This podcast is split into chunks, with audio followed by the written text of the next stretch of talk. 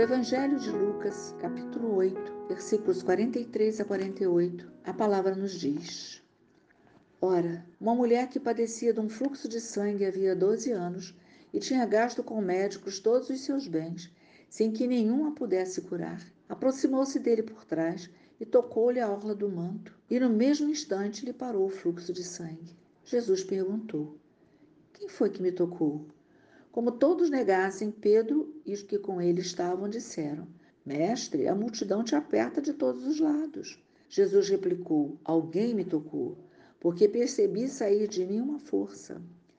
A mulher viu-se descoberta e foi tremendo e prostrou-se aos seus pés e declarou diante de todo o povo o motivo por que o havia tocado e como logo ficara curada. Jesus disse-lhe: Minha filha, tua fé te salvou Vai em paz.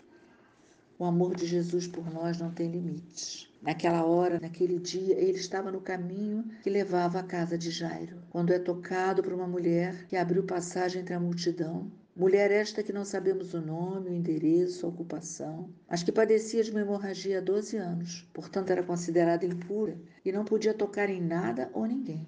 Ela perdera tudo e todos, mas conservou a fé e por isso não se deixou vencer. Naquele instante, tudo foi transformado, porque a fé em Jesus Cristo libera o poder da cura. Jesus sabia quem o tocara, mas ele quis que ela se colocasse à frente de todos. Quem a curou não foi o manto, mas a fé nele depositada. Aquela mulher foi curada por sua fé e por sua coragem.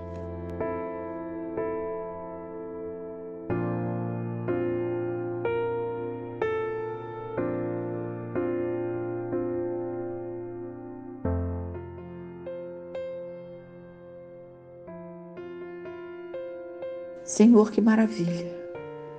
O seu amor revelado para nós a cada instante. Sempre o Senhor tem tempo para nós. Sempre o Senhor tem atenção especial para cada um de nós. Estavas caminhando para a casa de Jairo quando é tocado por aquela mulher Aquela mulher que a Bíblia não diz nem o nome, nem onde morava, nem o que fazia, só revela que há 12 anos ela sofria de um fluxo de sangue e por isso era considerada impura. Não poderia tocar em nada nem em ninguém. Não poderia receber um abraço, nem de seus filhos, nem de sua família. Não poderia sentar à mesa, não poderia nada. A ela só restava o pó da estrada. E aquela mulher tem uma fé inabalável na tua presença, no teu poder, na tua honra na tua glória. E aquela multidão aglomerada ao teu redor e ela considera que é hora de ir à tua presença. Então nada mais importa para ela. Para ela só importa chegar mais junto de ti.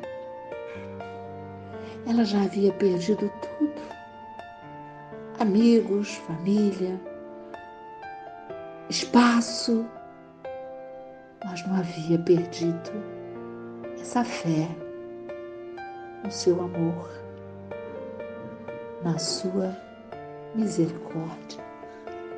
E ela vai até você e toca o que tinha para tocar, porque ela era tão humilhada, se sentia tão distanciada de tudo e de todos, que naquele momento ela toca na pontinha do teu manto Claro que o teu manto não, não tinha poderes milagrosos, mas aquele que usava aquele manto, este sim, é a vida, é o amor, é a misericórdia, é o Deus vivo. E ela tocando naquele manto, imediatamente se torna curada Não pelo manto, volto a dizer, mas pela fé depositada em ti pelo teu amor por ela. Mas o Senhor não quis que ela ficasse assim anônima. O Senhor atrás para frente. E ali, diante de todos, com fé, coragem, ela é curada. Ali, Senhor,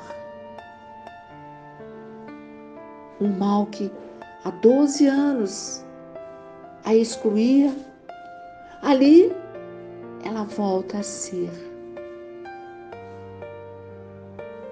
incluída na sua família, no seu grupo, na sua totalidade. Hoje, Senhor, estamos diante do teu poder, da tua honra e da tua glória, te dizendo: deixa-me ao menos tocar na orla do teu manto. Porque quantos de nós, Senhor, também está excluído. Nas suas casas, moram com suas famílias, mas como se fossem um nada. Só são lembrados em alguns momentos, nas, nas, nas reuniões, nos encontros, a sua voz não é ouvida, as suas palavras não são respeitadas. Quantos de nós que está neste momento, Senhor, sente este vazio na alma, como se fosse um nada. Mas temos certeza, Senhor, que neste momento a nossa lágrima está sendo secada, porque o teu poder está nos restaurando, está nos colocando no topo da montanha, para que todos vejam tua honra e a tua glória, operando prodígios nas nossas vidas.